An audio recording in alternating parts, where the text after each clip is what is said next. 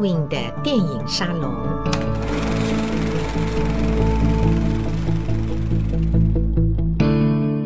誓言还在烟云间，费尽千般心思，情像火灼般热，怎笑一生一世。背景听到这段音乐。似乎有点熟悉的歌声，当然相当熟悉的旋律。这是电影《胭脂扣》的主题曲啊，可是唱的人不是我们所熟悉的人，唱的人呢是郑少秋。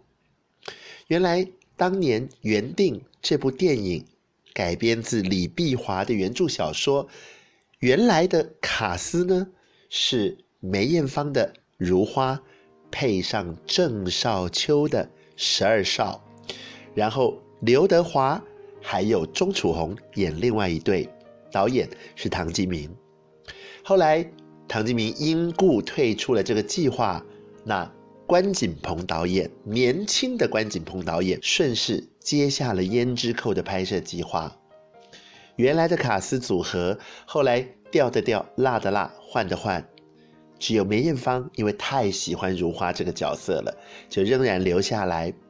她跟郑少秋其实已经试镜过了，但是梅姑呢，左想右想，跟阿关导演说，她仍然觉得十二少这个角色张国荣最为合适。当时。香港的影坛呢，因为说是为了要回避黑社会的一些的压力呢，所以比较走红的明星纷纷都靠向大片厂，跟大片厂签有合约，算是作为自保吧。那张国荣那个时候是签在了新艺城公司，梅艳芳为了希望能够争取张国荣来拍嘉禾出品的《胭脂扣》，所以。自告奋勇的去跟新艺城交涉，甚至愿意为新艺城演一部电影，就是后来的《开心物语》这个爆笑喜剧片，用这部电影来交换张国荣到嘉禾跟他一起主演《胭脂扣》。最后的组合是梅艳芳配张国荣，然后万梓良配上朱宝意。各位朋友，大家好。欢迎来到 Edwin 的电影沙龙。我们这一集谈关锦鹏导演《胭脂扣》。原本呢定了一个好大好大的题目，要跟大家聊《胭脂扣》的怀旧，要跟大家聊聊怀旧的心情、怀旧的社会意义。但是在整理跟《胭脂扣》还有怀旧，还有关锦鹏导演相关的呃文章啊、资料啊的时候，Edwin 突然觉得。我们何必要谈那么大的题目呢？为什么我们不能就好好的享受电影带给我们的感动呢？今天这集节目长度会比以往几集要相对而言短的很多，不过今天要跟大家分享好几段跟《胭脂扣》相关的文字。有的是艾德文自己写的，有的是艾德文的朋友所写的，还有呢是艾德文在旧的报章杂志上面读到的。首先要跟大家来分享的是李碧华《胭脂扣》原著小说当中有一个段落，并没有拍进电影里面，但是这个段落艾德文一读到就笑到要翻过来，大家听好了。故事在最后结尾的时候，就是如花他们呢得到了十二少在电影片场当咖喱飞，就是当临时演员的这个讯息。李碧华的原著写道：十二少在清水湾一间片场中当咖喱飞，清水湾那是邵氏，如花叫出来。这答话并非出自影剧记者阿楚口中。让我十分震惊的我呢，就是呃，电影里面由万梓良所演的这个永定的这个角色了。我十分震惊，如花居然知道邵氏，她怎么知道的？如花，其实你一切都知道了。好，不不不，我只是知道邵氏而已。阿楚连忙问道：“为什么？”如花说：“你一定不相信。”我在苦苦等候十二少的路上，碰到不少赶着去投胎的女人，她们好多都是自杀的。我看她们虽然有先来后到之分，可是总互相嘲笑，说起身世，差不多全是待过少氏的女明星。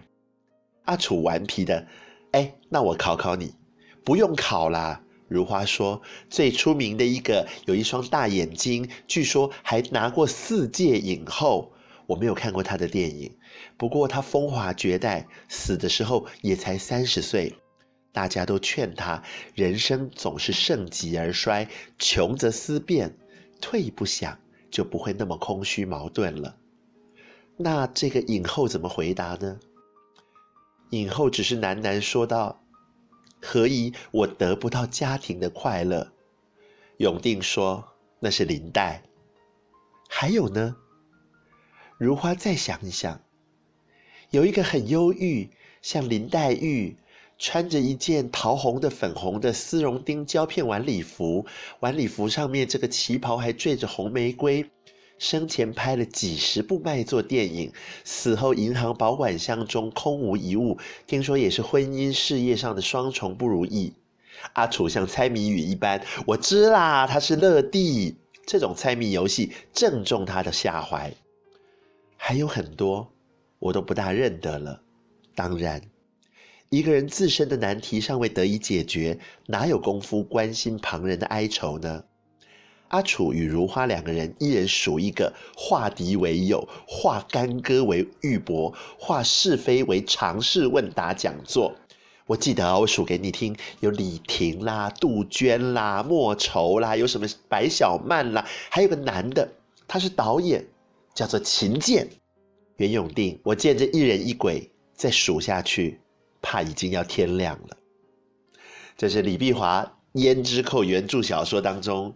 非常幽默的一个段落，让大家换换耳音，听听张国荣的歌声。张国荣印象中并没有灌录过《胭脂扣》这首歌曲，但是他在一九九八年的演唱会上，好难得的机会，他唱了粤语版本的原唱的《胭脂扣》，听一小小段，十二少把原曲中的你跟我。交换了一个位子，所以负情的是我，痴心的是你。哥哥张国荣的歌声。情是我的名字，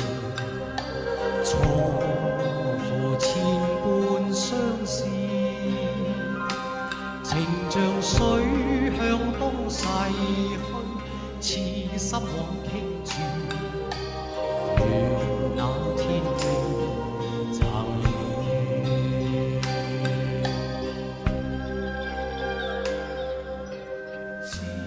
一九八七年的年底，《胭脂扣》在台湾金马奖入围了好多项，上映，而且拿下了最佳女主角的大奖。关锦鹏导演从把梅艳芳捧上金马影后宝座之后呢，就成为了名副其实的影后保送机。记得在当年，Edwin 那个时候才几岁呀？哇！一九八七年的时候。当时呢，有一篇焦雄平老师的电影影评，却深深地影响了当时才只有几岁的 Edwin。这篇影评我们后来有找到，那焦雄平老师在影评里面写到的是这个样子，标题好有意思：颓废中的激情讴歌。《胭脂扣》这部电影引言：我们是平凡人。不会为人自杀，也不会要别人为我们自杀。焦老师写道：五十年代里，岳峰导演为电懋拍过一部《金莲花》。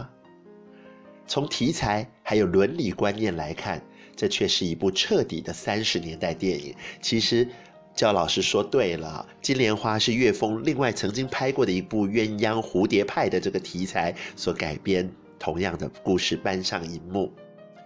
那焦老师有写到啊，《金莲花》电影里面呢，女主角林黛是在茶楼卖唱的歌女，她跟世家少爷雷震的恋情，却因为封建门第旧社会观念阻挠，这对命运多舛的恋人只能拿出争取恋爱自由的五四叛逆精神，准备吞鸦片殉情。八十年代尾，胭脂扣却从这里接了下去。万一恋人当中一个决定不殉情而赖活下去，怎么办？胭脂扣拿这个情境做文章，但他的重点绝不是去叛逆三十年代旧封建的压力。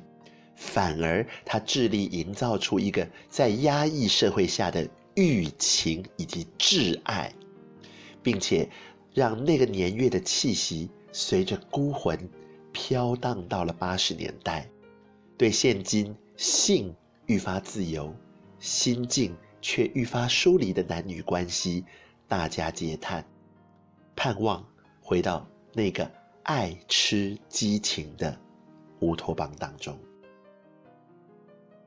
香港商业电影，假如有机会能够舍弃那些吼叫而且不知所云的快节奏，容纳像《胭脂扣》这种精致直素，倒可以真正挽回现在一些肤浅或者铜臭的标签。据闻呢，这部电影因为被提名多项金马奖，制片方才勉强收回补戏删戏。听说。原来电影末尾要加入梅艳芳被道士收魂、大卸八块又竖地分合之类的特效。金马奖受到重视，让制片方觉得莫名其妙。可见，一般商业电影制片是怎么样的低估了观众的水准，甚至在《胭脂扣》的末尾。背景飞来飞去的惠英红女鬼，正是关锦鹏导演对那些庸俗鬼片小小幽了一默。这个焦雄屏老师的这篇影评呢，是远远在 Edwin 真正看到《胭脂扣》电影之前，就深深铭印在心底的一篇重要的文字。还记得几年前，在一次影展上大荧幕重看《胭脂扣》。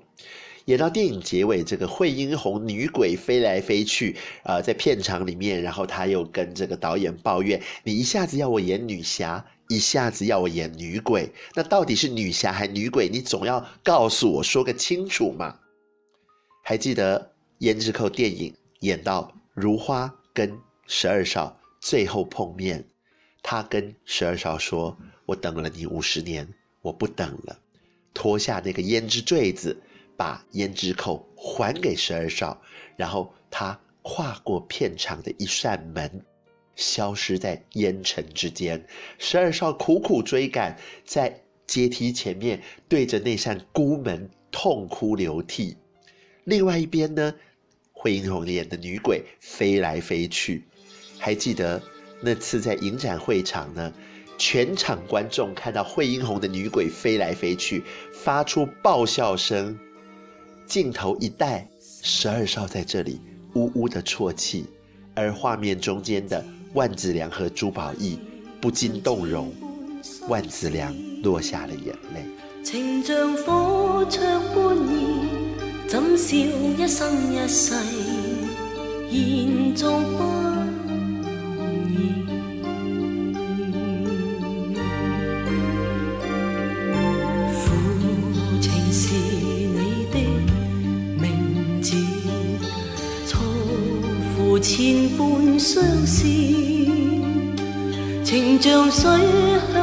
逝去，痴心枉倾注，愿那天未曾遇。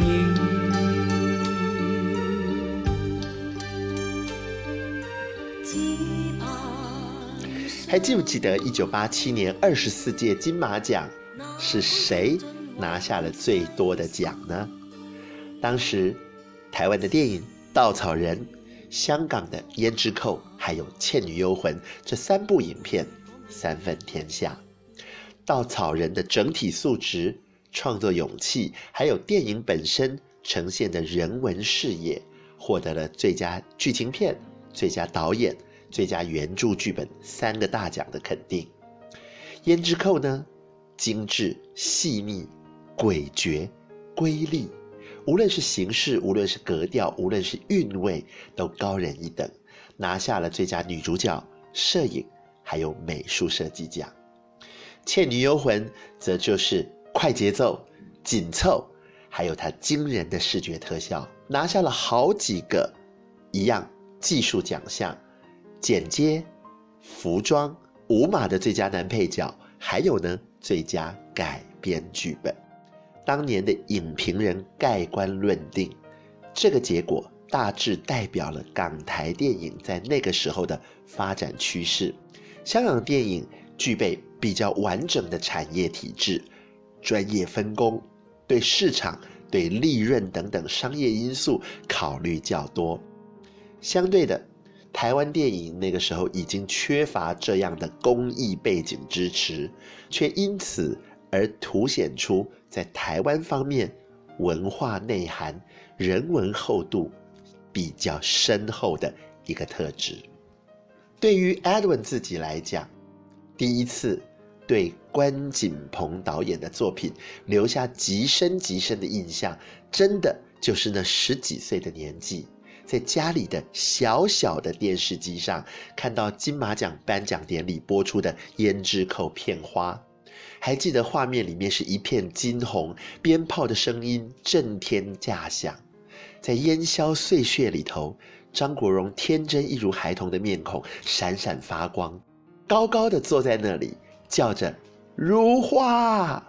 梅艳芳抬头，一副对联在糜烂至极的晨雾里面兀自闪动着：“如梦如幻月，若即若离花。”那个九岁、十岁、十一岁的年纪，真的没有什么机会哭求家里的大人带自己进影院观赏《胭脂扣》，只好呢，在这个小之又小，但是装上了录影机的小荧光幕上看《胭脂扣》的录影带，看着梅艳芳抿唇、拾帕。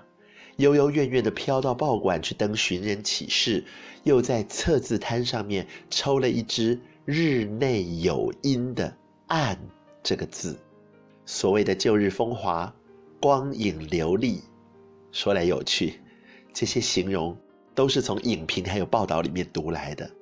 看着这些流转的画面，还一边喃喃嘀咕，自我教育：“哦，这就是风华，这就是流丽，这就是糜烂至极的艳光四射，色即是空。”不过，又要像女侠，又要像女鬼，这怎么演呢？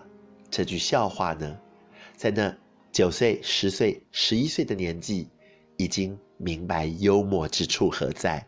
也会随之轻声发笑了。今天节目最后要跟大家分享的是赖卫炯赖老师，这是 Edwin 的好朋友。那他曾经拿过金马奖最佳造型设计奖。两年前，台湾这边的片商举行关锦鹏导演的五部作品联展的时候呢，赖老师在网络上面发表过。一篇很有趣、很有趣的，从造型师的角度来看电影的一篇精彩的文章。里面关于胭脂扣的段落，他是这样写的：胭脂扣里面，唐西名花们，就连在香草里的家居服，都显得花色浮夸，随时都可以上战场，从出局入席到干坚实班。如花这个角色的战友们铺垫了二十四小时的花团锦簇，当然，这个花团锦簇绝对是人造的，不然为什么之后如花跟十二少定居是搬到百花街呢？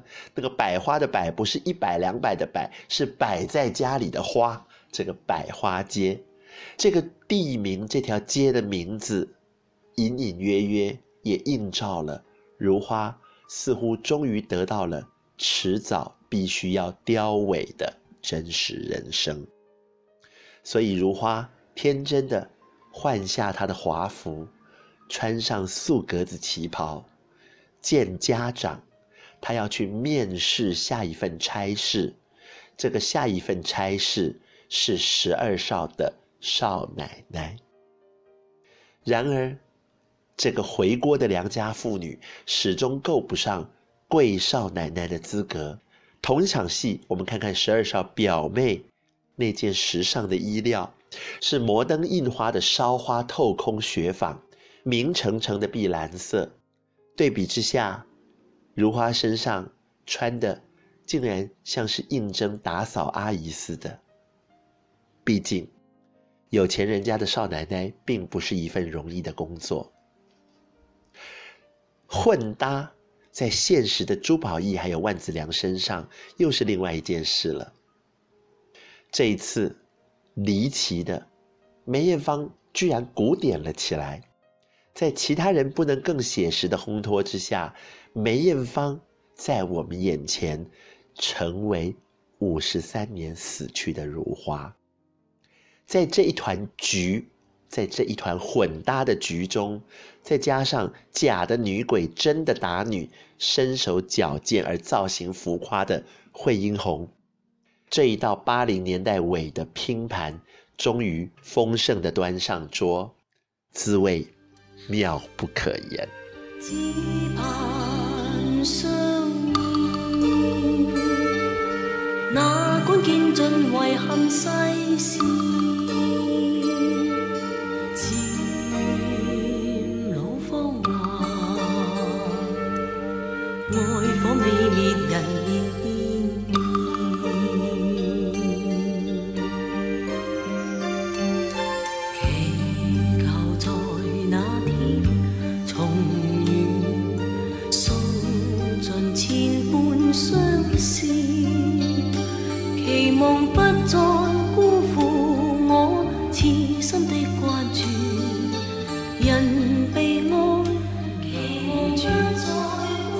誓言换作烟云字，费尽千般心思。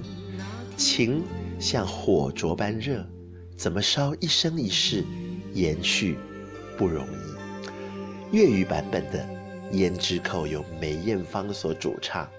在搜集资料的过程当中呢，我们很意外的发现，居然《胭脂扣》有一首国语版本，同样是李小田老师的曲子，国语版本的词。由丁晓雯还有周静佳两位所修改，国语版本是这样子唱的：誓言有如梦与烟，空说千遍万遍；情在风中飘零，何处赋予思念？缠绵到永远。情缘本在聚散间，莫论千年万年。只盼伊人爱怜，怎奈今生缘浅，空任芳华憔悴。相依相偎，哪管人间缘多离别；相约相随，谁知负心恩爱成灰。恩怨抛向天外天，爱恨却来眼前。只怪我痴心不变，相思情难灭。问何日能重见？谢谢您光临 Alvin 的电影沙龙，在梅艳芳的歌声当中说声再见，我们下次再会。誓言犹如梦与烟，空说千遍万遍。情在风中飘零，何处赋予思念？缠绵到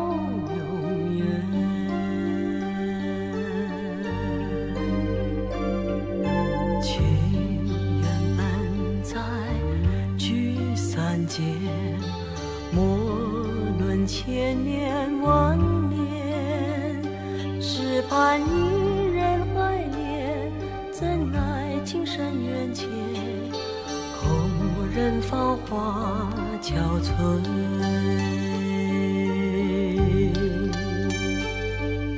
相依相偎，哪管人间缘多离别。相约相随，谁知负心梦爱成空。